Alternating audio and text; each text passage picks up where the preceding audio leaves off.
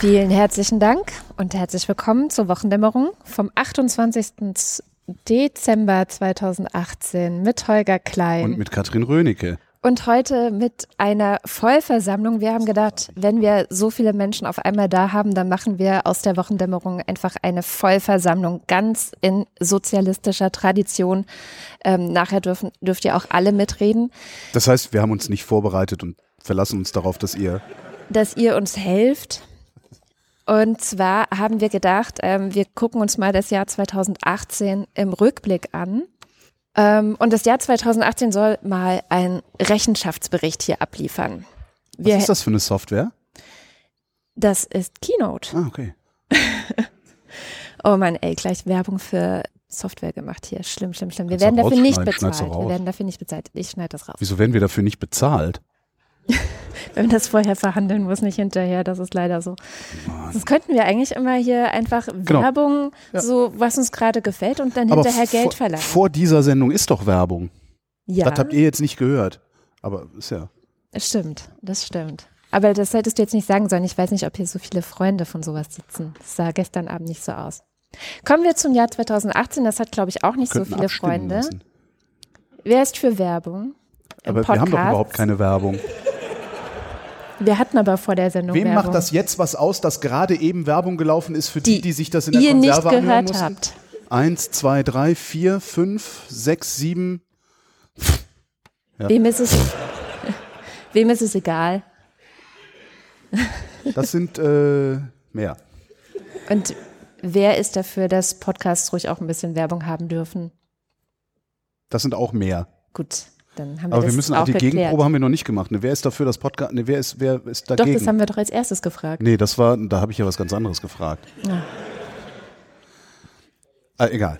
Kommen wir zum Jahr 2018, das Rechenschaft abliefern muss. Ähm, ich habe ein bisschen durch die Show Notes des vergangenen Jahres gestöbert. Es sind sehr, sehr, sehr viele von immerhin 52. Ihr habt das gehört, eine 52 Sendungen. Und, und geguckt, was eigentlich so los war in diesem Jahr und habe mal so die wichtigsten 23 rausge 23 Themen, 23 Diese 23 Diese? rausgesucht, die wir jetzt hier vertreten müssen vor der Vollversammlung und ihr müsst dann hinterher sagen, wie ihr das fandet, ob ihr, also wir machen dann ganz am Schluss auch eine, eine halt Abstimmung. Halt entlastet, genau, das Jahr muss entlastet werden oder auch nicht. Oder oder auch nicht. Genau. Und ähm, genau, fangen wir mal an. Also das Jahr hat gestartet am 1. Januar 2018 damit, dass das Netzwerkdurchsetzungsgesetz in Kraft war. So, und ich frage euch, hatten wir dazu eine Meinung? Hat das irgendjemand gehört damals? Ich kann mich noch nicht mal mehr dran erinnern, tatsächlich. Wir hatten eine Meinung. Wie war denn die Meinung? Wie war Holgers Meinung? Ne? Es wird nicht so schlimm, habe ich gesagt. Ist es schlimm geworden? Wer ist der Meinung, ist es schlimm geworden? Hände hoch. Eins, zwei, zwei. Wer ist der Meinung, ist es nicht schlimm geworden? Eins. zwei. das mit dem Abstimmen, entweder das funktioniert nicht oder wir müssen das noch üben. Ich glaube, die Vollversammlung muss noch ein bisschen üben. Ja. Wer, wer enthält sich? Ah, guck, da sind sie alle. Feiglinge. Jetzt müsste eigentlich wieder dein typischer äh, Rant über Enthaltung. Über Enthaltung, ne? Ja, ich finde ja Enthaltung ganz, ganz schrecklich. Also ich finde, wer sich enthält, der braucht gar nicht zu kommen. Also entweder hat man eine Meinung oder man hat keine Meinung. Also entweder ist man dafür oder man ist dagegen, aber man ist nicht, ist mir egal, weil das ist ungefähr so wie, es ist wie nicht wählen gehen. Ja? Es ist nämlich auch falsch. Aber das Problem oh ist, glaube ich, dass wahrscheinlich viele von uns gar nicht mehr wissen, was im Netzwerkdurchsetzungsgesetz eigentlich drin steht. Wenn ich ehrlich bin, ich weiß noch nicht mal mehr. Wer ist der Meinung? Ich weiß noch nicht mal, ich, weißt du es noch? Ich weiß es nicht. Das war für, weswegen war das? Also so Sachen wie Twitter und Facebook mussten irgendwas Ach, ändern. Eine Stelle einrichten, an die ja. ich mich wenden kann, wenn ich innerhalb dieser Plattform, dieses Netzwerks ein Problem habe im Sinne von, ich werde beleidigt oder ich werde irgendwie belästigt oder sowas. Ich das weiß ist das, mehr. wo man diese lustigen Mails bekommt, wenn man irgendwelchen AfD-Lern ans Bein gepisst hat und die einen dann gemeldet haben und Twitter dann sagt, wir haben keinen Verstoß gegen unsere Gemeinschaftsrichtlinien feststellen können. Genau, du bekommst diese Mail dank des Netzwerkdurchsetzungsgesetzes. Super. Seit 1. Januar 2018. Das war aber doch, oh, Nächstes vorbei. Mal. Unruhen im Iran. Die begannen im Dezember 2017. Hab ich vergessen. Leute sind auf die Straße gegangen, weil es zu wenig Essen gab, zu wenig Arbeit gab. Es gab da eine Dürre. Sie haben bereut, dass sie Rouhani gewählt haben. Und äh, Frauen haben auch im Dezember 2017 angefangen, ihre Kopftücher auf Stöcke zu äh, Ah, äh, tun und zu schwenken. Das äh, Ganze unter dem Hashtag White Wednesdays. Das geht, glaube ich, bis heute. Machen die Frauen im Iran das immer noch. Ähm, einige sind im Gefängnis gelandet und auch ansonsten hat sich, fürchte ich, im Iran nicht substanziell was geändert seitdem. Ich habe zumindest nicht gehört, dass sich da substanziell was geändert hat. Ganz im Gegenteil. Also ähm, die haben nach wie vor Hegemonialansprüche da unten und äh, finanzieren nach wie vor irgendwelche Milizen. Finanzieren die nicht auch die Hamas und Die, sowas? die finanzieren so ziemlich alles. Ja. Also das, was Saudi-Arabien nicht finanziert, finanziert der Iran. Hm. Das kann so einfach sein, ne? Aber tatsächlich kann ich mich da kaum noch dran erinnern. Erinnert sich noch irgendjemand von euch an diese, diese, diese Unruhen, also diese White, White Wednesdays, die da stattgefunden haben? Tatsächlich, aber ja. Die Feministin. ja, ja, tatsächlich. Also das ist noch geblieben, dass die wirklich, ähm, die Frauen haben sozusagen nicht aufgehört, Ja. während der Rest, der da auf den Straßen war, sich wieder ein Doppelleben zugelegt hat. Das ist ja meistens im Iran hat man ja das Doppelleben. Also man hat eine Außenfassade und eine Innenfassade. Jetzt kommt eins deiner Lieblingsthemen, Genau, Tunesien Holger. war so ein Land, äh, vor dem ich gedacht habe, dass wir dieses Jahr ein bisschen genauer hinsehen sollten, weil in Tunesien die Leute auf die Straße gegangen sind. Natürlich aus ja, den üblichen Gründen, weswegen in solchen Ländern auf die Straße gegangen ist. Es ist äh, zu wenig Arbeit, zu wenig Geld, zu wenig Essen, zu wenig Infrastruktur. Also irgendwie, es funktioniert nichts. Und ich hatte Anfang des Jahres äh, tatsächlich den Verdacht, dass in Tunesien nochmal sowas wie eine Revolution äh, losgehen könnte. Die ist aber auch im Wesentlichen ausgeblieben. Ne? Mhm. Ja. Ich glaube, es gab irgendwie Sozialreformen, die zumindest angekündigt wurden. ja. Was daraus geworden ist, wissen wir jetzt auch nicht so genau. Hätten wir ja nachgucken können, Hätten wir ja nachgucken können. Hättest du ja nachgucken können, Chef. Weiß jemand, was aus Tunesien geworden ist? Sehr gut. Es, es geht ja auch um Hörerbeteiligung, Publikumsbeteiligung. das- Wer weiß, was aus Tunesien geworden ist? Co-Referate sind gern gewünscht.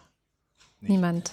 Gut, Wir machen uns jetzt lächerlich, aber gut. das macht Ja, nichts. ich, ja. Die Seidenstraße Die Seidenstraße, auch eins ist meiner Themen. immer wieder aufgetaucht in der Wochendämmerung. Die Ja, die sollte tau- in Düsseldorf enden. Nee, in Duisburg. Die endet in Duisburg. Duisburg tatsächlich. Aus dem Duisburger Hafen Ah. Endet die Seidenstraße, also das Projekt, das äh, China angestoßen hat, um ja im Wesentlichen seine, seine ja, baustofflichen Überkapazitäten äh, loszuwerden ähm, und auch möglichst viele Leute in Arbeit zu bringen oder zu halten und den Einfluss zu mehren. Also sie wollen wieder ja im Grunde eine Landhandelsroute von China ähm, in die Levante und dann auch noch weiter bis zu uns in den Westen äh, verlegen. Bleibt auch mit Sicherheit noch ein Thema, weil China da einfach was, ich glaube, es waren eine Billion investiert und eine knappe Billion und 900 irgendwas Milliarden oder so äh, investiert, um äh, Straßen, Häfen, äh, Schienenwege auszubauen. Ähm, und nach wie vor äh, die Europäische Union sich sehr schwer damit tut, ähm, mit den Chinesen da zusammenzugehen, sondern ähm, gerne hätte, dass äh, ja ihre, wie nennt man es denn? Ihre Hegemonie. Nee, nicht die Hegemonie, sondern die, die, also die Chinesen, die wollen halt einfach ein verdammtes Geschäft machen und die EU Ja. sagt, nein, aber wenn ihr Geschäfte machen wollt, müsst ihr das halt auf unsere Art und Weise machen. Das ist so ein bisschen wie die Sparkasse, Hegemonie. wie die Sparkasse und Apple Pay ist es so ein bisschen. Okay. Ja, zumindest ja die Hegemonie über die, äh, ja, hast schon recht. Das wird sicherlich auch immer noch ein Thema bleiben. Ähm, wie ich finde, ein sehr interessantes Thema, Mhm. ähm, weil es eben auch äh, geeignet ist, die, wie nennt man das? Geopolitische Ordnung ähm, vom Kopf auf die Füße zu stellen, was auch so ein komisches, komische, oder? Vom Kopf, Vom auf, die Kopf auf die Füße. Das ist doch auch. Ja, vorher stand es verkehrt rum. ja, aber stimmt ja wackelte. nicht. Ist doch alles in bester Ordnung. Ja, Und jetzt das- kommt der Chines. Ja, für den war halt äh, alles auf dem Kopf. Ja. Nein, das wird noch interessant, also weil die Chinesen, die Chinesen ähm, betreiben ja auch eine expansive Politik, aber halt auf eine ganz andere Weise, als wir Europäer gewohnt sind, expansive Politik zu betreiben. Also in Panzer Ähm. zu steigen und äh, einfach über die so. Grenze zu fahren, da alles in Schutt und Asche zu schießen und hinterher Steuern einzutreiben, bestenfalls. Ähm, die Chinesen machen das dann halt wesentlich subtiler, die ähm, sorgen halt einfach dafür, dass andere Länder äh, ja, Abhängig Geld sind ja, Stück weit. finanziell auf irgendeine Weise abhängig sind. Die Chinesen dann aber wiederum auch von diesen anderen Ländern, was das Ganze auch so ein bisschen interessant macht, finde ich. Hm. Ja. Wer ist für die Seidenstraße? Mhm. Also gemeint ist jetzt Warte, nicht die warte. Rohrpost, ne? Wem ist egal? Okay. Ah, wer ist, wer ist gegen die Seidenstraße? Auch interessant. Warum? Tretet ans Mikrofon. Was ist das Problem mit Wir haben hier ein? Saalmikro, da Wir kann haben da man ein gerne Saalmikro, da könnt ihr Meinungen, falls ihr möchtet. Falls ihr Wir Fernsehen keinen. wollt. Moment, Fernsehen? Ist hier, ist hier ohne Fernsehen? Die anderen Sachen werden immer gefilmt. Ist gemein, ne? Aber, aber es ist für uns vielleicht ganz gut. Tja, keine, keine weiteren Kommentare zu, warum keine Nee, Seidenstraße. ist, irgendwie will keiner kommentieren. Wir hatten so Hoffnung, dass ihr mitmacht. Der Fall Dieter Wedel. Ja. Hm. Ja, man kann Tja. ja heutzutage kann man ja praktisch gar nicht mehr flirten. Nee, es ist jetzt verboten. Geht nicht mehr. Ne? Man weiß Also ja doch nie. als Frau. Genau, als Frau, genau. Ja. Wir, wir dürfen noch, Männer nicht. Was ist denn eigentlich draus geworden aus dem Fall Dieter Wedel? Ich weiß, dass es gerade ähm, einen Journalistenpreis für die äh, Reporterin der Zeit gab, die ja diese große Berichterstattung gemacht hat. Mehr weiß ich auch nicht. Wobei es wahrscheinlich auch eher, eher Schnurz ist, was aus Dieter Wedel wird, weil der ist alt, weiß, Mann. Nein, es ist halt egal. Dieter Wedel, Dieter Wedel ist, ist daher wahrscheinlich auch nur eine Metapher oder ein Pars pro Toto für ein, für ein viel tiefer liegendes Problem. Und da ist ja tatsächlich was passiert. Also es ist ja in vielen öffentlich-rechtlichen Einrichtungen gab es ja oder gibt es auch noch Bewegung. Ja, da wird auch noch so einiges passieren. Ja. Ja, also von daher, vielleicht war es tatsächlich einfach so der eine Fall, der dazu geführt hat, dass Redaktionen, dass Intendanten gemerkt haben, oh, Ja, das macht halt vor dem öffentlich-rechtlichen Rundfunk nicht halt. Und was es natürlich Ja, auch gerade macht, auch das- Dieter da, Wedel, finde ich ne? halt, Also- eben, das finde ich halt gerade so schön, dass es dann halt auch äh, so, so prominente, also derart prominente Leute äh, trifft. Dadurch bleibt das Thema ein Thema. Ähm, Wir können halt nicht einfach sagen, ja, mein Gott, das ist, das betrifft ja irgendwie so ein paar Mädels, also ein paar nachgeordnete Redakteurinnen oder Praktikantinnen, ähm, sondern es macht zumindest den Eindruck, als äh, gäbe es da ein systematisches Problem. ja, Und äh, das lässt sich halt nicht einfach, einfach wegschweigen. Und darum finde ich das ganz gut, wenn es so knallt wie bei Wedel. Und das knallt auch noch ein paar Mal. Koalitionsvertrag. Es war wirklich ein Thema dieses Jahr. Kann man, also man hat es schon verdrängt, ne? Naja, es Aber es fühlt hat sich halt an, als wäre es drei Jahre her. ja, weil die, es war aber auch eine schwere Geburt. Es war ja insgesamt eine sehr schwere Geburt. Ich meine, 2017 war ja diese Bundestagswahl.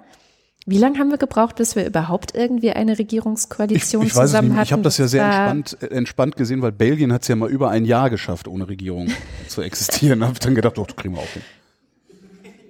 Nee, nee, wir waren doch ein bisschen schneller. Mhm. Und dann gab es einen Koalitionsvertrag, auf den jetzt immer mal wieder verwiesen wird. Hast du die Social-Media-Kampagne der SPD jetzt über Weihnachten mitbekommen? Nee, Hab, habt ihr die mitbekommen? Ja?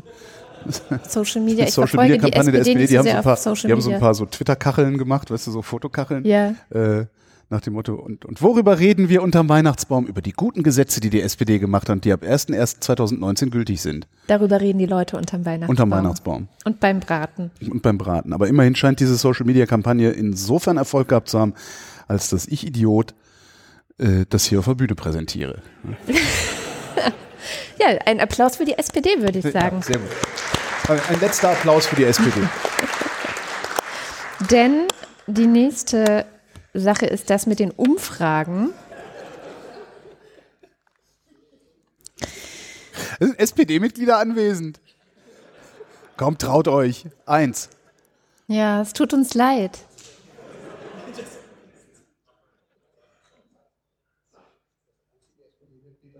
Das einzige SPD. Siehst du, selbst dafür müssen wir jetzt schon die Leute aus dem SPD-Mitglied, das ich noch Ausland kenne. Jetzt Nehmen nehmen uns die Ausländer auch noch die SPD weg. Ne?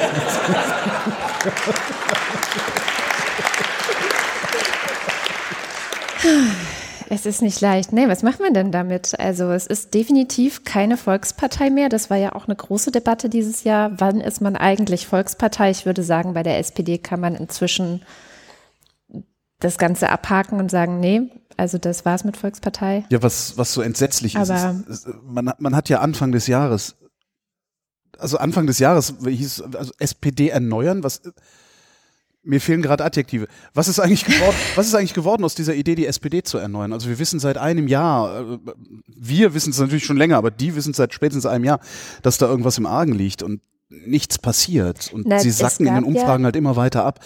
Und ich, ich verstehe nicht, wie sowas überhaupt passieren kann. Ja, es gab ja das Debattencamp. Da hattest du ja auch ein Interview mit deinem Freund Christoph mit in die Wochendämmerung gebracht.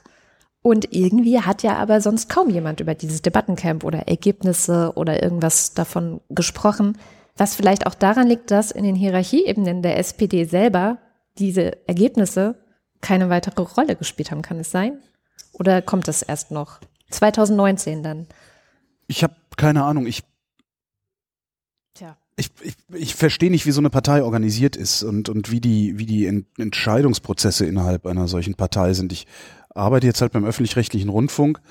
Der ist strukturiert wie eine Behörde in etwa und wenn ich mir angucke, wie da Entscheidungsprozesse laufen, das ist auch, es ist Wahnsinn. Also es dauert teilweise Jahre, Ja. eine Software dazu zu bringen, in einem bestimmten Format zu speichern. MP3 zum Beispiel. Naja, also bei so Parteien, die haben ja meistens Parteitage. Ja, Und dann gibt es Anträge. Und in den Anträgen stehen Sachen drin. Und wenn die beschlossen werden oder auch verändert werden, diskutiert werden, verhandelt werden, dann werden Sachen rausgestimmt, werden Sachen reingestimmt. Und dann ist es die Position der Partei. 30 Prozent hat. Nee, nee, das machen auch kleine Parteien so.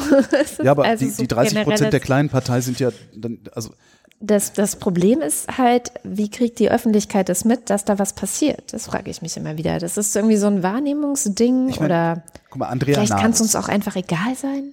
Mir, das ist, ist, mir ist das nicht egal, weil ich aus der alten Bundesrepublik komme und ich habe große Schwierigkeiten. Also, wenn ich drüber nachdenke, wird's mir irgendwann egal, aber ich habe alleine daher, dass ich in der alten Bundesrepublik äh, sozialisiert wurde, große Schwierigkeiten, mich von diesem politischen System, was wir damals hatten, von dieser Ordnung, von der politischen Ordnung äh, des Kalten Krieges sozusagen zu trennen, äh, zu lösen. Einfach zu sagen, ja, okay, dann wird das jetzt alles neu und wir verhandeln das alles neu. Natürlich wird das passieren und wenn ich drüber nachdenke, bin ich mir auch im Klaren darüber, dass alles gut wird. Ja, da bin Aber ich ich nicht hab- so sicher. Ich habe ein emotionales. Problem damit zu sagen, ja, hau ab, SPD. Auch so sehr ich mich darüber lustig mache. Und ich würde eigentlich erwarten von jemandem wie Andrea Nahles, die kann doch sowieso schon keiner mehr leiden. Ich kann die vor allem nicht hören. Ja, davon mal. das ist schlimm. ähm. Dass die einfach, dass die einfach Nägel mit Köppen macht und sagt, so, wir machen das jetzt so und dann wird das jetzt gemacht. Und dann schreit die Basis rum, ja, toll, dann schreit sie halt rum. Aber ich verstehe überhaupt nicht, warum die, warum die so zögerlich sind. Ich meine, selbst die CDU hat es geschafft, frischen Wind durch sich durch. Ich meine jetzt nicht Friedrich Merz, ich meine die Prozesse. Ah ja, ich, ich dachte, meinst du jetzt Annegret Kramp-Karrenbauer? Äh, Fehlerfrei gesprochen. ich habe geübt. Meine Kinder können es noch besser, wie ihr wisst, wenn ihr die Wochendämmerung hört. Naja, kommen wir zu einem anderen Thema, wo wir schon bei AKK sind. Paragraph 219a. Unfassbar, oder? Also äh, für alle, die es noch nicht so ganz geschnallt haben, es geht um das Werbeverbot für Abtreibungen. Es gab eine große Kampagne eigentlich, es gab ein sehr großes Bündnis auch, ähm, diesen blöden Paragraphen vielleicht einfach mal zu streichen und zu sagen, so pff, brauchen wir eigentlich nicht, weil wenn Abtreibungen ähm, akzeptiert sind in der Gesellschaft, was sie sein sollten, aber offensichtlich nicht sind, dann brauchen wir diesen Paragraphen nicht. Dann kam die AfD, ähm, die CDU hat das C wieder für sich entdeckt in ihrem Namen, was sonst ja keine Rolle spielt und deswegen haben wir den jetzt immer noch. Es gab ein neues Gesetz oder es soll ein neues Gesetz geben, Ja.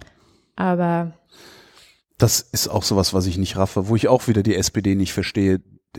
Ich habe das Gefühl, das mag sein, dass ich mich täusche und dass es Wunschdenken ist, aber ich habe das Gefühl, dass es eine Mehrheit gibt für die Abschaffung äh, dieses ja, Paragraphen. selbst auch in der SPD eigentlich. Also, also im Deutschen Bundestag, dass es im Deutschen Bundestag über alle Abgeordneten eine Mehrheit gibt, diesen Paragraphen zu streichen.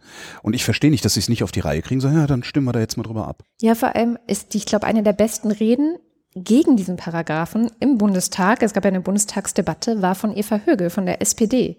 Und ich kapiere, also ich krieg's auch nicht überein, es passt irgendwie nicht. Naja, kommen Steht und fällt mit der SPD.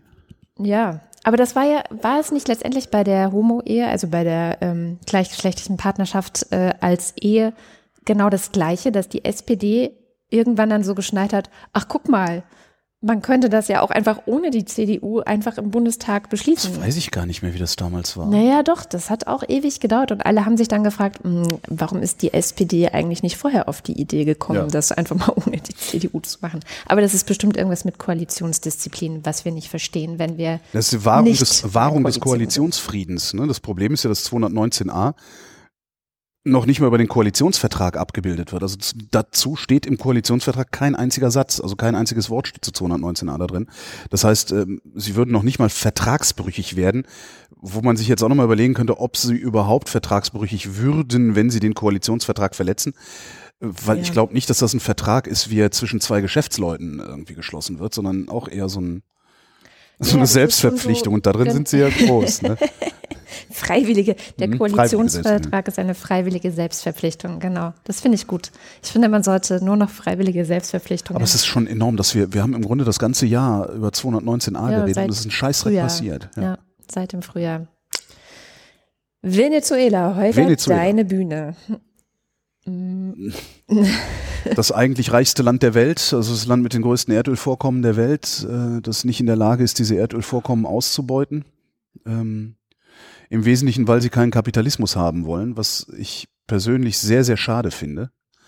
Also nicht, dass sie keinen Kapitalismus haben wollen, sondern dass wir an Venezuela sehen können, dass der Kapitalismus vielleicht eine überlegenere Organisationsform für einen Staat sein könnte. Zumindest in einer kapitalistischen Welt. Zumindest in einer kapitalistischen Welt, ja.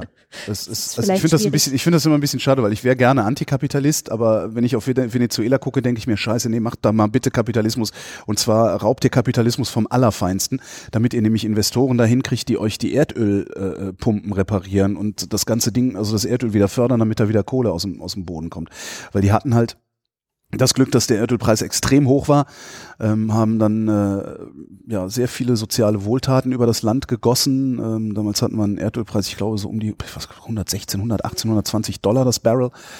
Ähm, und dann ist dieser Erdölpreis eingebrochen. Ich glaube, nagelt mich nicht fest, wir liegen gerade irgendwo zwischen 60 und 80 Dollar das Barrel und das reicht halt nicht mehr für Venezuela, um da äh, ja auch nur die grundlegendsten Bedürfnisse äh, zu befriedigen, also grundlegend Infrastruktur aufrechtzuerhalten. Ähm, dann sind sehr viele Unternehmen verstaatlicht worden. Äh, also mittlerweile ist es in Venezuela so, dass es kein Toilettenpapier mehr gibt.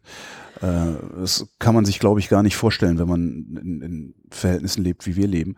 Ja, und aus Venezuela fliehen die Leute und zwar in solchen Massen, dass die angrenzenden Staaten ähm, ja ein, eine Flüchtlingskrise haben, äh, und zwar eine, von der Europa sich nur eingebildet hat. Äh, es hätte die gehabt 2015. Also es sind halt mehrere Millionen Menschen auf der Flucht aus Venezuela. Ein Teil der Venezolaner äh, war auch jetzt bei dieser Karawane dabei, die Donald Trump eigenhändig an der Grenze abgewehrt hat. Ja, das wird, ich, und auch da, ich, ich, ich sehe auch in Venezuela kein Ende. Also ich sehe auch nicht, ja. ich sehe da auch nicht, dass es irgendwelche revolutionären wie nennt man das, ist da irgendwie eine Revolution köchelt oder so und sie dann irgendwie mal ihre. Ja, also ihre die, die können verlassen das Land, ne? Ja. Also das heißt, du hast ja, auch schon einen ganz großen Brain Drain dort und der Rest, ähm, tja, ist echt so ein trauriges Beispiel. Ja. Erinnern wir uns auch an die Essener Tafel. Das haben wir uns aber aufgeregt, ne?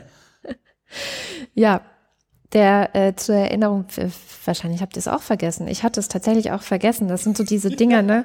Diese, diese Sau, die durchs Dorf getrieben wird und dann drei Tage später sagt man schon, was war nochmal die Sau von vor drei Tagen? Ach ja, die Twitter, Essener Tafel. Twitter-Phänomen halt, ne? Ja, genau. Mhm. Also äh, Typ von der Essener Tafel. Der Chef. Der Chef von der, Entschuldigung, wir wollen jetzt hier nicht despektierlich sein, hatte beschlossen, dass bei ihm nur noch die Deutschen, nee, wie war das?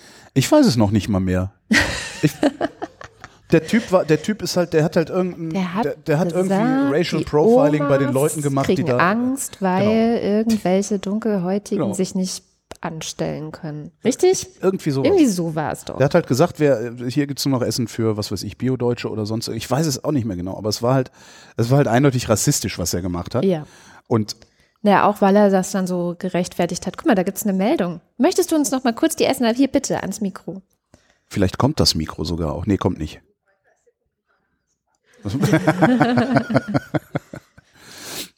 nee, er hatte gesagt, dass ähm, für die Neuzulassung, also da werden ja irgendwie Scheine ausgegeben für die Tafeln und dass die Neuzulassungen nur noch an Deutsche gehen. So rum. Okay. Weil einfach die Quote an Ausländern so sehr zugenommen hätte und er halt beobachtet hat, dass deswegen sich die Omis und die Mütter mit den kleinen Kindern nicht mehr hintrauen. Das war die Lage. So war die Lage, genau.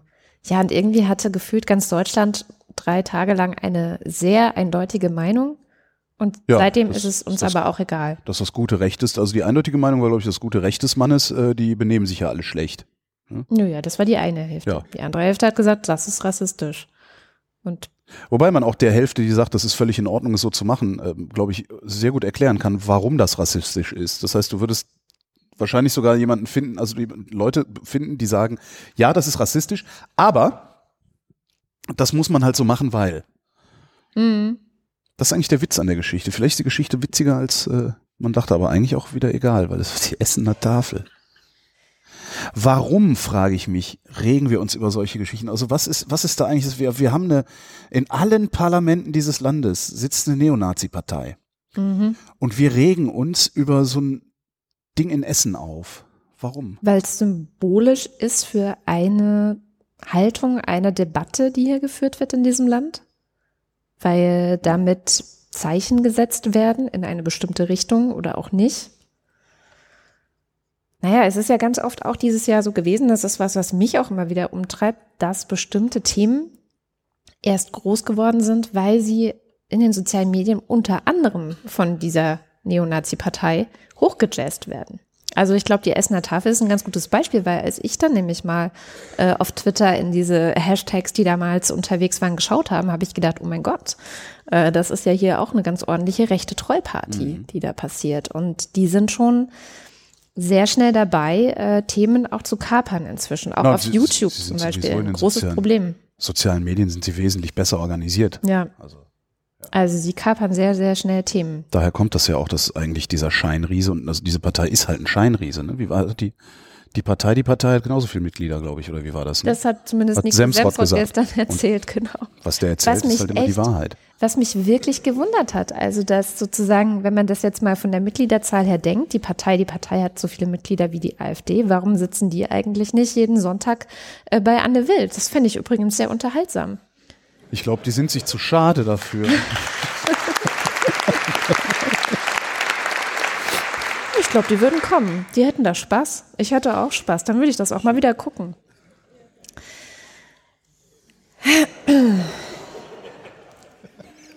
alle, Heimat- alle mal lachen. Heimatminister Seehofer. Hashtag Heimathorst. Wer hat Anfang des Jahres damit gerechnet, dass er Ende des Jahres noch im Amt ist?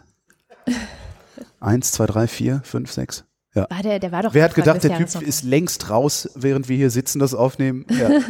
genau, alle. Ich also wirklich Wie hat der das gemacht? Ich bitte um Vorschläge. wir wollen alle von ihm lernen, darum geht's. So. Survival like Seehofer, Survival-Seminare für politische Idioten. Das ist mir wirklich ein Rätsel, wie der das gemacht hat. Der Mann ist immer noch Bundesinnen- und Heimatminister. Und was man so hört, erscheint er ja auch nie so gerne bei irgendwelchen Sitzungen und sowas und macht so sein eigenes Ding. Ja, so wie er es für notwendig hält. er hat ja auch genug politische Erfahrung. Er weiß ja, wann man kommen und gehen. Er hat sehr viel politische Erfahrung. Das darf man nicht, das darf man nicht unterschätzen. Ich habe das nächste Thema schon gesehen und habe gedacht, hä? ja, dann wollen wir euch nicht warten lassen. Striche im Vatikan. War ich bei der Sendung anwesend? Ja, soweit ich das beurteilen kann schon. Wer war auch anwesend bei der Sendung, als wir über Striche im Vatikan gesprochen haben? jetzt Eine einzelne Hand geht hoch. Das hat noch nie irgendjemand gehört, was wir hier machen. Ja, ich glaube auch. Warum sitzen die? Was hat er gesagt? Ich weiß nicht. Sag das nochmal.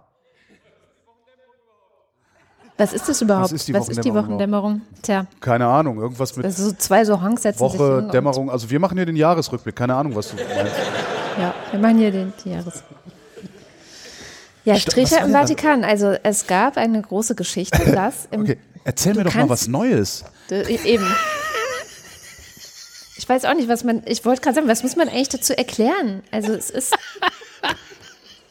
Ist halt rausgekommen. Genau, ist mal wieder rausgekommen. Ist einfach rausgekommen. Wir haben es uns alle immer schon gedacht. Es ist rausgekommen. Manche sind eben an die Öffentlichkeit gegangen, haben darüber geredet, wie bigott das eben alles auch ist. Sind ja auch ähm, viele Homosexuelle, die ne, vom Vatikan nach wie vor als des Teufels, na, das, ich glaube des Teufels nicht, aber. Naja, der ein oder andere Exorzist wird da sicherlich schon seinen Job haben. Ja. Und äh, genau, und durch diese, durch, durch, durch diese Bigotterie, die eben so mancher Stricher im Vatikan erlebt hat, also einerseits du bist homosexuell, du bist böse, du darfst nicht, äh, du wirst von Gott nicht geliebt oder anerkannt. Ich weiß gar nicht, was da so die offizielle Argumentation ich, der katholischen Kirche ist, ehrlich gesagt. Ahnung, aber also, es ist einfach keine Anerkennung da. Es ist ja. krank oder so. Ähm, es ist heilbar. Und andererseits eben die verschiedenen Gibt es übrigens einen sehr, äh, habe ich heute gerade gelesen, da soll es einen sehr guten Podcast geben, packe ich in die Shownotes, weil mir der Name gerade nicht mehr einfällt, aber der behandelt. Ich finde es ein geiler Podcast-Titel, Entschuldigung. Homosexualität ist heilbar mit Katrin Rönig und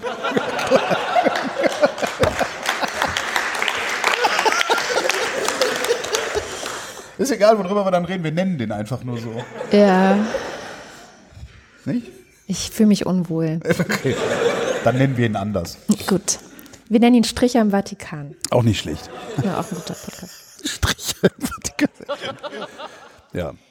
Jedenfalls, dieser Podcast behandelt ähm, genau diese Idee, die es auch in den USA gibt. Man müsste Homosexualität halt einfach behandeln, dann würde das alles schon wieder gut werden. Und Leute, bei denen es eben nicht funktioniert hat. Also es ist so Storytelling begleitet Leute, die, die übrig geblieben sind, die nicht geheilt worden sind. Ähm, ist, also alle. Ja, vermutlich. Dann kannst du es auch nennen. Hum naja. Cambridge Analytica, großer Skandal. Facebook ist immer noch da. Auch Facebook ist wie Horst Seehofer, oder? Na, irgendwie. Ich finde, Facebook ist noch ein bisschen unaufgeräumter. Ja, stimmt, wenn so ich so an, ja, wenn ich so an diese aufgeräumte Eisenbahn denke. Nein, also ich verstehe es nicht, warum nach diesem Skandal, und es ist ja auch, jetzt kamen die, zuletzt die E-Mails, die veröffentlicht wurden, ne? die äh, geheimen äh, E-Mails, ähm, die geleakt wurden zwischen Facebook-Offiziellen, mhm. die sich hin und her geschrieben haben, dass die Welt wird, äh, für die Welt wäre es toll, wenn wir mehr den Datenschutz von Leuten beachten würden, aber für uns ist es halt kacke, deswegen machen wir es nicht und so. Also ich meine, es ist ja eigentlich alles da. Ja. Wir wissen, dass Facebook scheiße ist. Trotzdem sind wir noch auf Facebook. Trotzdem also sind wir alle auf Facebook. Wer ist von euch auf Facebook eigentlich? Das, das macht mir Mut. Das macht mir Mut. Ihr seid cool. Ihr seid cool. Yay. Wer ist alles bei Mastodon? Wow. Wer ist noch bei Twitter? naja, bei Twitter ist nicht ganz so böse wie Facebook, muss man auch mal sagen. Es ist schon böse, anders böse. Vielleicht haben wir es nur noch nicht gemerkt. Also jedenfalls haben wir das irgendwie auch nicht so ganz. Also das Ding ist, Cambridge Analytica ist halt so vorbeigegangen. Facebook, ich, Facebook macht jetzt überall Werbung, dass sie meinen Datenschutz achten. Ja, sicher. So diese an Bushaltestellen, mhm. so große Plakate, wo ich immer denke, so. Genau. ja. Ich habe so einen Aufkleber geschenkt ja. gekriegt, steht drauf, fällt aus. Ja. Könnte man da nicht drunter machen jeweils. Datenschutz fällt aus. Fällt aus. Ja, ein Thema dieses Jahr war auch, weil wir immer mal wieder, wenn wir über Israel reden, dann verlieren wir übrigens Hörer. Ach, echt? Ja, ja, Geil. weil wir haben eine Haltung zu dem ganzen Thema. Ja. Aber in diesem äh, IAEA, e also Internationale Atomenergiebehörde, versus Israel versus Iran. Die Geschichte war, dass Israel behauptet hat, der Iran würde sich nicht an das äh, Atomabkommen halten, das geschlossen wurde und würde weiterhin ähm, da rumtesten, wie es gar nicht rumtesten darf. Und dann hat Israel gesagt, äh, dann hat die IAEA gesagt, nein, das stimmt aber gar nicht. Und irgendwie stand es dann so im Raum und dann konnte man mal wieder glauben, was man glauben will. Auch da Nico Semsrott gestern sehr schön. Dann haben sich die Leute wieder darüber gestritten, welchen Quatsch sie eigentlich glauben. Ja.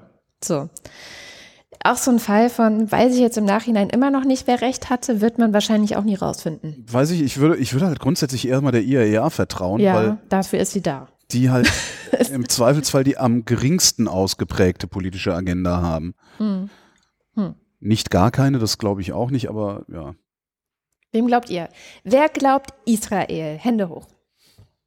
Keine? Doch wer glaubt, keine. Wer glaubt dem Iran? Keiner glaubt dem Iran. Nicht mal ein Troll hier?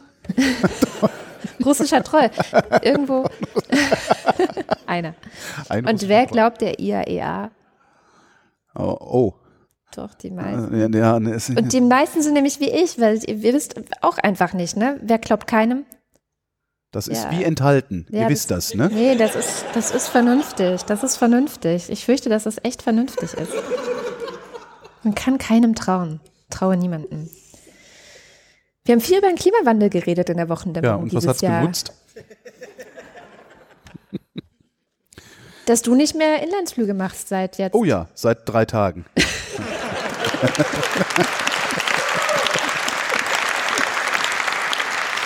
Das, könnt, das könnten wir jetzt einblenden irgendwie. Ja, den habe ich, den, den Flug habe ich auch tatsächlich vor einem Jahr schon gebucht gehabt. Der ging von Köln hierher und äh, habe gedacht, dann mache ich den noch und dann war es das mit privaten Inlandflügen für mich. Was ganz witzig war, das äh, Foto hätten wir jetzt eigentlich noch einblenden können, aber äh, ja, wie es so ist. Äh, das war eine Eurowings-Maschine und als ich links aus dem Fenster guckte und dann diese Flügelspitze, die so umgeklappt, wie heißt das? Winglet, genau. Und auf dem Winglet stand noch Air Berlin. Oh. Da bin ich echt ein bisschen sentimental geworden, weil ich habe ja auch wirklich den letzten Flug äh, von Air Berlin auf hier äh, Flight Tracker oder wie es heißt verfolgt und mir das im Fernsehen angeguckt, wie die letzte Maschine angekommen ist. War das nicht auch dieses Jahr? Hm, War das nicht schon vor einem Jahr? Ich weiß es nicht. Die haben Herz geflogen. Die haben Herz geflogen. Ja, zumindest haben sie es versucht. Das sieht, also, sieht ein bisschen komisch. Hängt, hängt noch bei mir im Kühlschrank. Oh. Arme Sau, ne? Ja, echt wahr. Ich habe mir das ausgedruckt, den letzten Flug.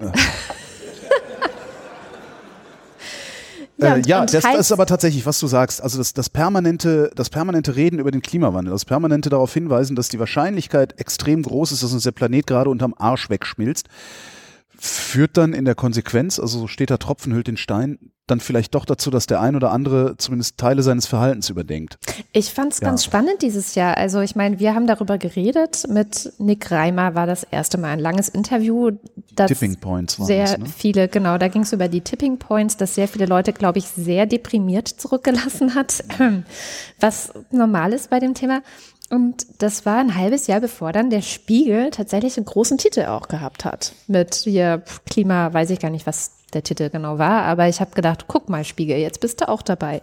Also es ist so, es kam dann nach und nach und dann wurde Heißzeit ja tatsächlich zum Wort des Jahres durch die Gesellschaft für deutsche Sprache gewählt. Wort des Jahres oder Unwort des Jahres? Wort des Jahres. Wort des Jahres. Heißzeit. Also von daher würde ich sagen, hat der Klimawandel 2018 schon mal Das Wort des Jahres zeichnet sich eigentlich auch dadurch aus, dass man es immer erst ab dem Moment benutzt, wenn es Wort des Jahres geworden ist, oder? Hast du vorher jemals irgendwo Heißzeit gesagt? Na, wir haben in der Sendung darüber gesprochen. haben wir es Heißzeit genannt? Ja, natürlich, weil das PIC, das Potsdam Institut für Klimafolgenforschung, hatte doch eine Studie im Sommer rausgebracht. Da ging es darum, dass sie prophezeit haben, es könnte eine Heißzeit geben, es wird eine Heißzeit geben, wenn wir so weitermachen. Da hatte ich noch ein Interview mit einem Vertreter vom PIC Ja. und da ist das Wort aufgekommen, Heißzeit. Kann ich mich nicht dran erinnern. Aber Und, das heißt ja auch. und weil es gerade so ein heißer Sommer war, haben die Leute tatsächlich auch mal hingehört. Also ich, oh was, das wird jetzt immer so, oh Gott. Und da hat nämlich der, der gute Mann vom äh, Potsdam Institut für Klimafolgenforschung gesagt, naja, dieser Sommer, dieses Jahr, das wird dann in Zukunft vielleicht der normale oder sogar der kühle Sommer sein. Gucken wir mal, wo es hingeht. Klimawandel. AfD wegbassen und unteilbar. Für mich die zwei Lichtpunkte des Jahres. ja, auf einmal sieht es so aus, als wären wir mehr, ne? Wir sind mehr. Wir sind mehr, oder? Kommt, hey, Leute, wir sind mehr.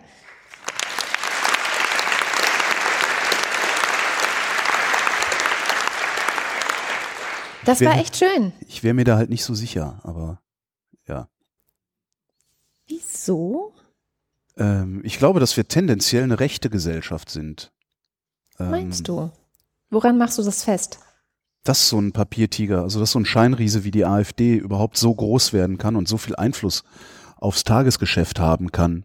Liegt an der CSU und an den Medien. Und vor allen Dingen auch an der schweigenden Mehrheit, die eben immer noch nicht aufsteht. Und ich habe den Verdacht, dass es der schweigenden Mehrheit herzlich egal ist, ob, äh, weiß ich nicht, Grenzen zugemacht werden, ob irgendwelche Asylbewerberheime brennen, ob irgendwelche äh, Schwarzen auf der Straße zusammengeschlagen oder totgeschlagen werden. Ich werde das Gefühl nicht los, als wäre es dem Bürgertum eigentlich Schnurz, solange es ihnen nicht selber ja, vor der Haustür passiert. Und sie bilden sich halt, das ist so meine, meine Interpretation natürlich, aber ich, hab, ich werde das Gefühl nicht los, als würden sich alle Weißen einbilden, dass es sie nicht trifft, weil sie ja weiß sind. und auch wenn, wenn diese beiden, diese, diese, diese beiden Demonstrationen äh, wirklich super waren und zumindest gezeigt haben, dass wir, also wir Liberalen, in der Lage sind, mehr Menschen zu mobilisieren, als die Nazis das sind, weiß ich nicht, ob das für die ganze Gesellschaft spricht. Ich bin da tatsächlich ein bisschen skeptisch. Hm. Entschuldigung. Hier wird genickt. Wollen wir abstimmen lassen? Ja, klar, wir sind ja, wozu sind wir in der Vollversammlung? Okay, wer ist für Zugrenzen? Moment, Entschuldigung. Moment, Moment. Wir, wir drücken es mal so aus. Was denn? Wer hat Hoffnung im Sinne Wer, wer wird gewinnen? Die Liberalen oder die Nazis? Die Liberalen oder die Nazis? Die Liberalen? ja, ich sag auch, ja. Die Nazis?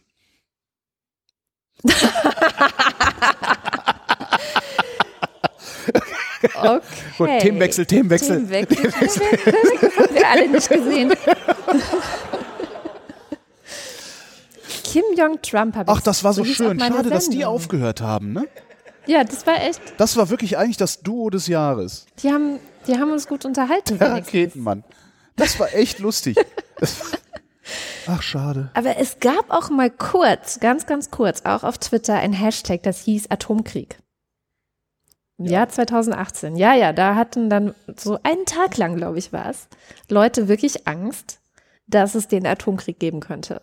Aber was ist denn da eigentlich los? Also du beobachtest Trump ja dann doch irgendwie ein bisschen intensiver, als ich das mache. ist Naja, der, das Ding ist jetzt erstmal vom Tisch. also der guckt nach Nordkorea, guckt er überhaupt nicht mehr. Also das, ich glaube, der hat das vergessen.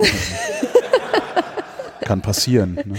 Ist, also vielleicht ist er ja wirklich ein bisschen dement. Ich glaube, der hat es echt so ein bisschen ähm, vergessen. Ähm, es steht ja auch, also ich glaube, diese, der hat so ein paar Themen und ich glaube, dass er wirklich auch denkt, in dem Fall Kim Jong-un, dass er die Sache geregelt hat.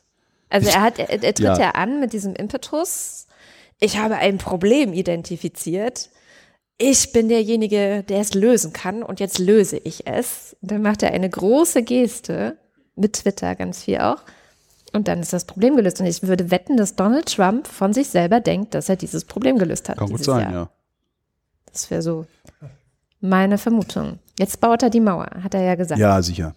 Genau. Noch so ein Thema, ja, Seenotrettung. Gerade wieder gelesen, dass äh, immer noch, war es die Na, Sea-Watch? zu Weihnachten haben sie doch jetzt ein paar nicht reingelassen. Ne? Genau.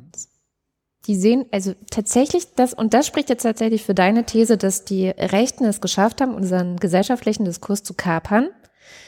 In dieser Gesellschaft ist Seenotrettung als etwas Schlechtes diffamiert. Ja. Als Wir etwas Positives diffamiert, wäre auch nicht schlecht. Wir stehen als Gesellschaft nicht hinter Menschen, die Menschen retten. Ja. Krass. Und ich weiß nicht, wie wir da hingekommen sind. Tja.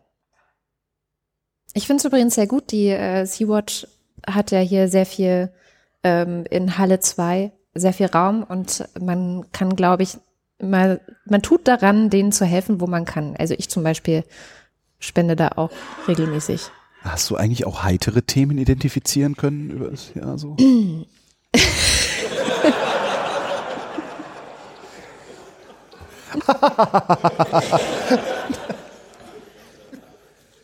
Nun ja. Kommen wir mal schnell weiter. Oh, das war toll. Das war das Ding in Irland, von dem wir Das vorher ist noch nie das gehört Ding hatten. in Ne? Irland, das es vorher aber auch nicht gab. Citizens Assembly in Irland eine Methode, ähm, die Demokratie zu bereichern. 100 Leute werden zufällig per Losverfahren ausgewählt und dann mit einem bestimmten Problem betraut. Befasst euch damit, ladet alle Wissenschaftler ein, die ihr braucht, sprecht mit Betroffenen, sprecht mit allen Seiten. Der Fall, um den es ging, war tatsächlich die Abschaffung des Abtreibungsverbotes aus der irischen Verfassung. Das stand da nämlich drin in der Verfassung, dass Frauen nicht abtreiben dürfen, unter gar keinen Umständen. Und dann haben die das gemacht, 100 Leute, ich glaube ein Jahr lang oder so, ich weiß gar Ich glaube nicht sogar noch länger, ne? Anderthalb Anderthalb Jahre. oder sowas, ja, ja. Und haben dann einen Vorschlag gemacht für ein Gesetz und ähm, das tatsächlich dann auch angenommen wurde. Also es gab dann auch noch einen großen Volksentscheid. Äh, mittlerweile sind die Iren uns in Sachen, die katholischen Iren, 70 Prozent der Iren sind immer noch katholisch, sind uns in Sachen Abtreibungsgesetzgebung um Längen voraus. Ja. Wenn wir da nochmal an Paragraph 219a denken. Und das haben wir der Citizens Assembly zu verdanken. Es war tatsächlich das erste Mal, dass die zusammengetreten sind. Also dieses Konstrukt, was sie da haben, ist auch in Irland noch neu. Mhm. Ähm, und das wurde da zum ersten Mal eingesetzt. Es hat offensichtlich ganz gut funktioniert. Ja, und ich äh, hatte mit Herfried Münkler ja auch länger darüber gesprochen, ja. wie man äh, in Deutschland vielleicht auch die Demokratie mal ein bisschen mobilisieren und äh, aufpeppen könnte. Und er fand die Idee auch sehr, sehr gut. Also, dass man sozusagen über ein Zufallsverfahren ähm, Menschen aus der Bevölkerung daran beteiligt, Entscheidungen zu treffen also wirklich institutionalisiert Entscheidungen zu treffen. Es gibt ja diesen so einen Vorschlag von einem belgischen Historiker, der schon auch ein paar Jahre älter ist, äh, der dann aber auch in diesem Zusammenhang mit Citizen Assembly nochmal rauskam, aber auch leider nicht, nicht weit genug diskutiert wurde. Der vorschlägt, die äh, Parlamente also durchaus eine äh, repräsentative Demokratie zu machen, aber das Parlament nicht mehr zu wählen, sondern durchs Los zu bestimmen. Und zwar ähm, praktisch Legislaturperioden äh, aus tausend Parlamentariern zu erzeugen, die aber tatsächlich zufällig aus der Bevölkerung ausgewählt werden und deren Job es dann ist, Politik zu machen. Das finde ich nach wie vor eine sehr, sehr spannende Sache. Weil es kann jeden treffen, das heißt, du solltest möglichst informiert sein und dich nicht nasebohrend zurücklehnen. Ähm, und wenn es dich trifft, dann hast du aber auch den Freiraum, äh, dich zu informieren und äh, Entscheidungen zu treffen und zu diskutieren. Mhm. Und das wirklich völlig frei von irgendwelchen Fraktionen und von irgendwelchen Parteien. Mhm. Ja, aber ist es nicht der Sinn von Parteien, dazu beizutragen, dass Bevölkerungen sich auch eine politische Meinung zu Sachen bilden und so? Also ja, aber es funktioniert ja, ihr Auftrag. Nicht. Funktioniert es wirklich nicht? Nee, also ich finde, es funktioniert nicht. Wer findet, dass Parteien funktionieren? Macht euch nicht unbeliebt. Wer ist auf meiner Seite? Wer enthält sich? Na. Ja, aber fand ich also, ich fand äh, dieses, dieses Experiment mit den Citizens Assemblies hier mal zu starten sehr, sehr gut. Vor allem, weil wir ja auch immer mehr dieses Problem haben, es finden sich keine Koalitionen, niemand will mit niemandem irgendwie zusammenarbeiten, alle finden sich scheiße. Die FDP sagt lieber gar keine Koalition als eine schlechte. Lieber nicht regieren als schlecht. Ja, ja, so rum war es, genau. Also von daher, ich wäre total dafür, dass wir das ja auch probieren. Überhaupt die Iren, naja, weißt du ja auf Englisch im Internet. Ösil. Ach so. Haben sich doch so beschwert, dass Ösil dann ja. irgendwann einfach nur, äh, ich glaube, ne, was war das, auf Instagram hat er sich erklärt, ne? In Englisch. Ja. Auf Englisch, im Internet. Das Schlimm. hat die Bildzeitung, das, das konnte, die Bildzeitung konnte nicht verknusen, dass Ösil nicht mit ihr reden wollte. Übrigens redet nie mit der Bildzeitung, ne? Aber das wisst ihr eh alle. Ja. Das wissen die eh alle. Ich finde das halt so geil, dass die Bildzeitung sich wirklich einbildet, dass ein Fußballer wie, wie Mesut Özil es nötig hätte, mit denen zu reden. Ich finde, der hat irgendwie, weiß ich nicht, wie viel, 16 Millionen Follower oder irgendwie sowas. Bestimmt. Also das ist, ja, das fand ich sehr, sehr lustig, Özil. Die Bildzeitung hat ja übrigens die Methode, das weiß ich aus erster Hand, dass sie bei Leuten anruft und sagt, guten Tag, Frau oder Herr XY, ähm, wir würden gerne zu folgendem Thema mit Ihnen sprechen und wenn Sie nicht mit uns sprechen, dann schreiben wir einfach, was wir für richtig halten.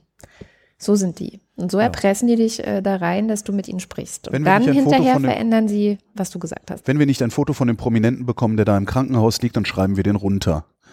Ja. War ich selber bei. Schön. Also ich war nicht der Prominente im Krankenhaus. Aber noch so ein schönes Thema. Ja. Äh, ich war übrigens neulich in Chemnitz und ich muss zur, äh, zu meiner Begeisterung sagen, Chemnitz ist eine sehr schöne Stadt mit sehr netten Leuten. Auch. Hier ist keiner aus Chemnitz, sonst hätte jetzt irgendjemand Wuh! gemacht oder so. Nee, hier ist keiner aus Chemnitz. Aber das, das war äh, ganz nett. Es war aber auch so eine Szene, die wahrscheinlich hier ganz gut herpassen würde, weil ein Club und äh, die sind auf mich gekommen über so ein bisschen so ein Fusion Festival Circle Sachen und Entsprechend waren die natürlich auch linksgrün versifft und so, aber ja, sehr nette linksgrün versiffte Leute in Chemnitz. Also kann man echt sagen, kann man hinfahren, ist eine hübsche Stadt. Ja, aber das PG2-Problem, das bleibt bestehen. Und äh, ja. jetzt haben wir, wo war's? Was Nordrhein-Westfalen? Frankfurt. Nee, Frankfurt war es, ne? Frankfurt wo, wo war zuletzt, oder? Polizisten da diese Frau bedroht haben. Ähm, Polizistenfrau bedroht? Habe ich schon wieder was nicht mitbekommen? Ja, wo sie in Frankfurt dieser, dieser, war das in Frankfurt, wo sie dieser Frau diesen helft Brief, uns, Brief geschrieben uns. haben? Ja, äh, ja Frankfurt, ne? Frankfurt. Was so langsam aber sicher nach sowas aussieht, was ähm, vor vielen, vielen Jahren mal, wie heißt er denn, der ähm, Pro Bono TV macht. Wie heißt der nochmal? Wie heißt der? Äh, wie heißt der nochmal? Hier. Küppersbusch, Friedrich Küppersbusch.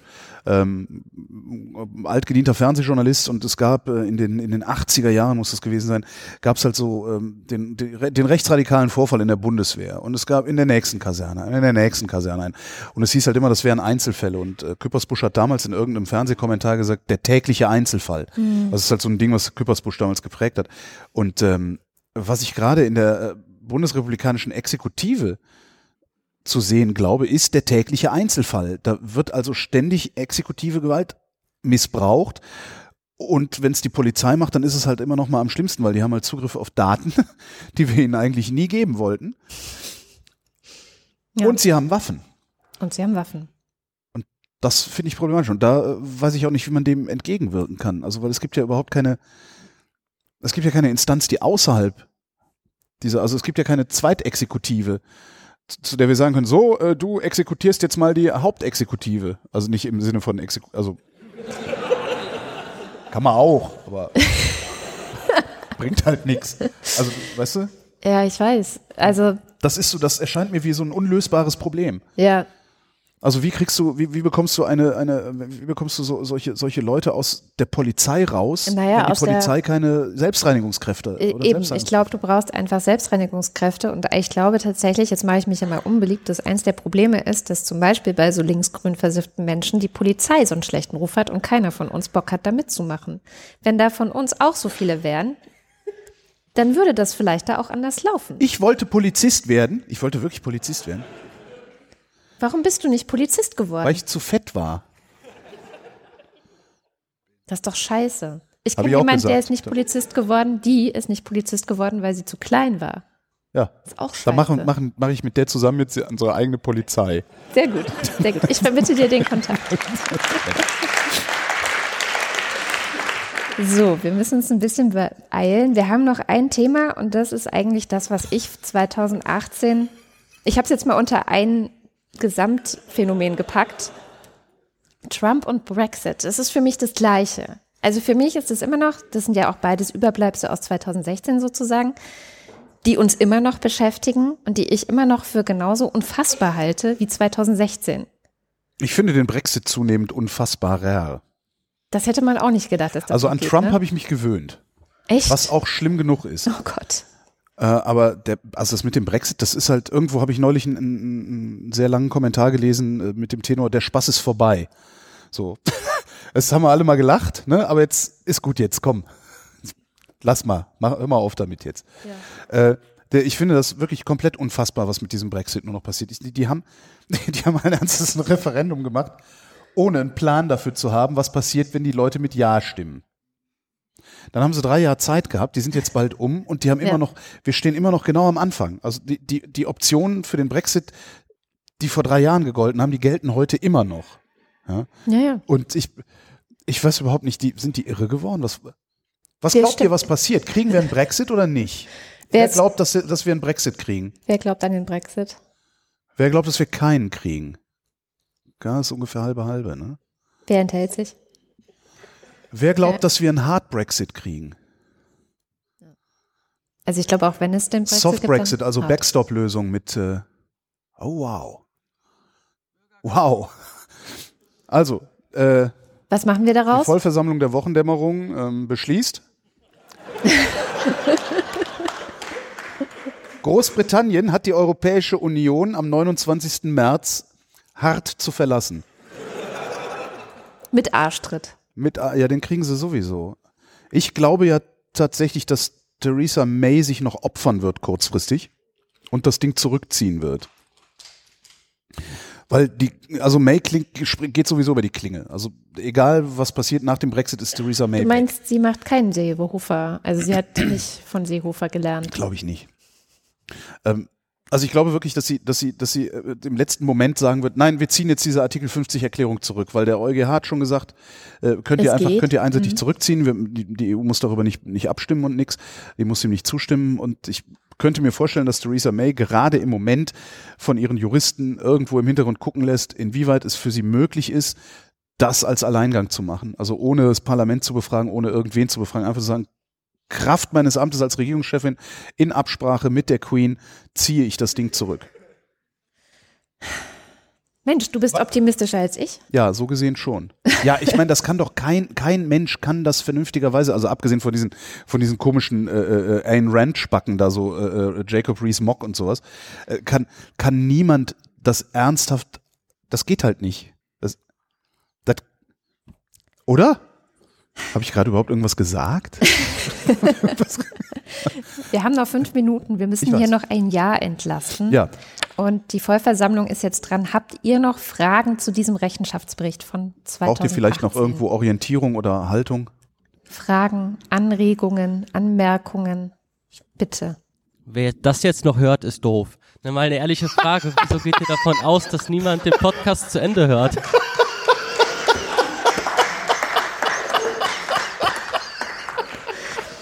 Naja, wir denken immer, dass ihr eh alle abschaltet, wenn wir die Namen vorlesen.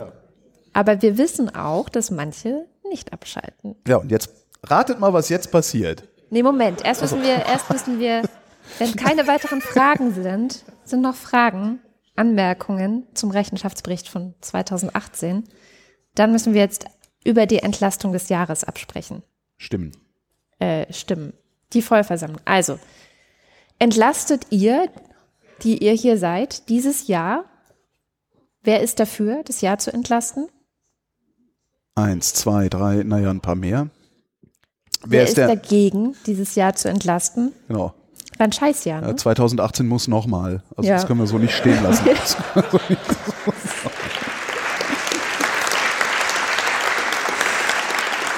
so, wir, wir, würden dann, wir würden dann noch kurz die Anwesenheit überprüfen.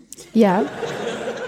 Genau. Wir lesen jetzt ein paar Namen vor. Ähm, Und wenn ihr da seid, müsst wer ihr aufstehen. ist, äh, meldet sich bitte. Ja? Bremer, Mark. Nicht anwesend. ähm, Delpi, Oliver. Die Giotto Isolabella, Reto. Scheiße. Mist, den hätte ich jetzt gern gesehen. Den aber, aber so richtig, ne? Dietz, Markus. Anwesend. Sehr gut. Dankeschön. Brav. Eberling, Roger. Was hast du gesagt? Ich habe es immer noch nicht Ob verstanden. das DSGVO-konform ist. Ihr müsst euch ja nicht melden. Also, Entschuldigung, aber Ja, ist es.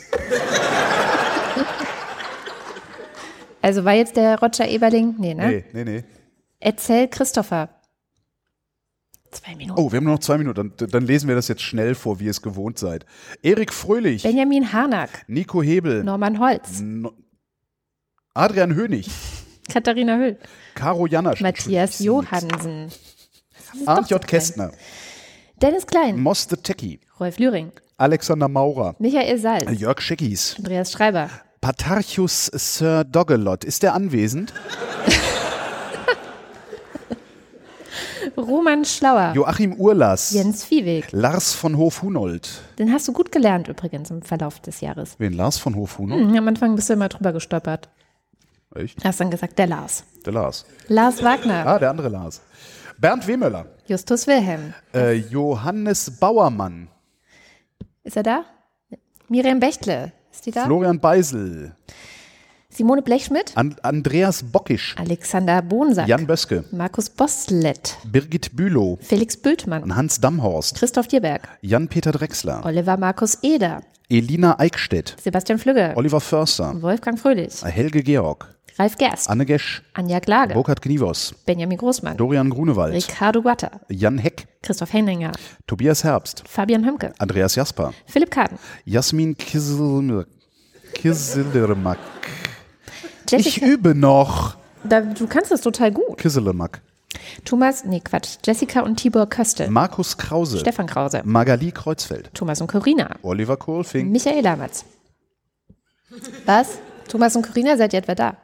Nein. Nein. Wo waren wir? Clemens Langhans. Sebastian Lenk. Florian Link. Heiko Linke. Sabine Lorenz. Ines und Mike Lüder. René Ludwig. Thorsten Lühnschloss. Nicole Mebius. Martin Meschke. Robert Meyer. Klaus Mitschka. Johannes Möller. Johannes Müller. Anna Neubauer. Thorsten Wehnoll. Oliver Paulsen. Gregor Pich. Josef Porter. Thilo Ramke. Oh ja.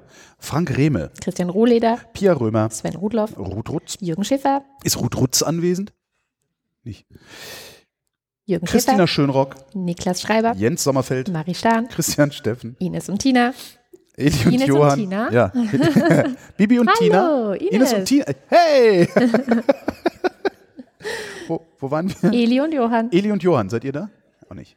Martin und Unterlechner. Nein, Äh, Martin Unterlechner. Fabian Fenske, Andrea Vogel, Yannick Völker, Nies Wechselberg, Linda Wendisch, Michael Wesseling, Maren Wilhelm, Markus Wilms, Tobias Wirth, Luisa Wolf, Stefan Wolf Christopher Zelle. und Uwe Zieling.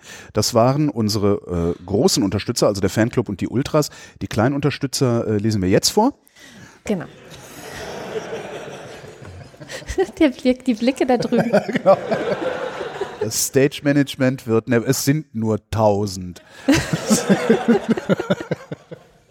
Ja, das war die Wochendämmerung vom 28. Dezember 2018. Wir danken für die Aufmerksamkeit. Tschüss.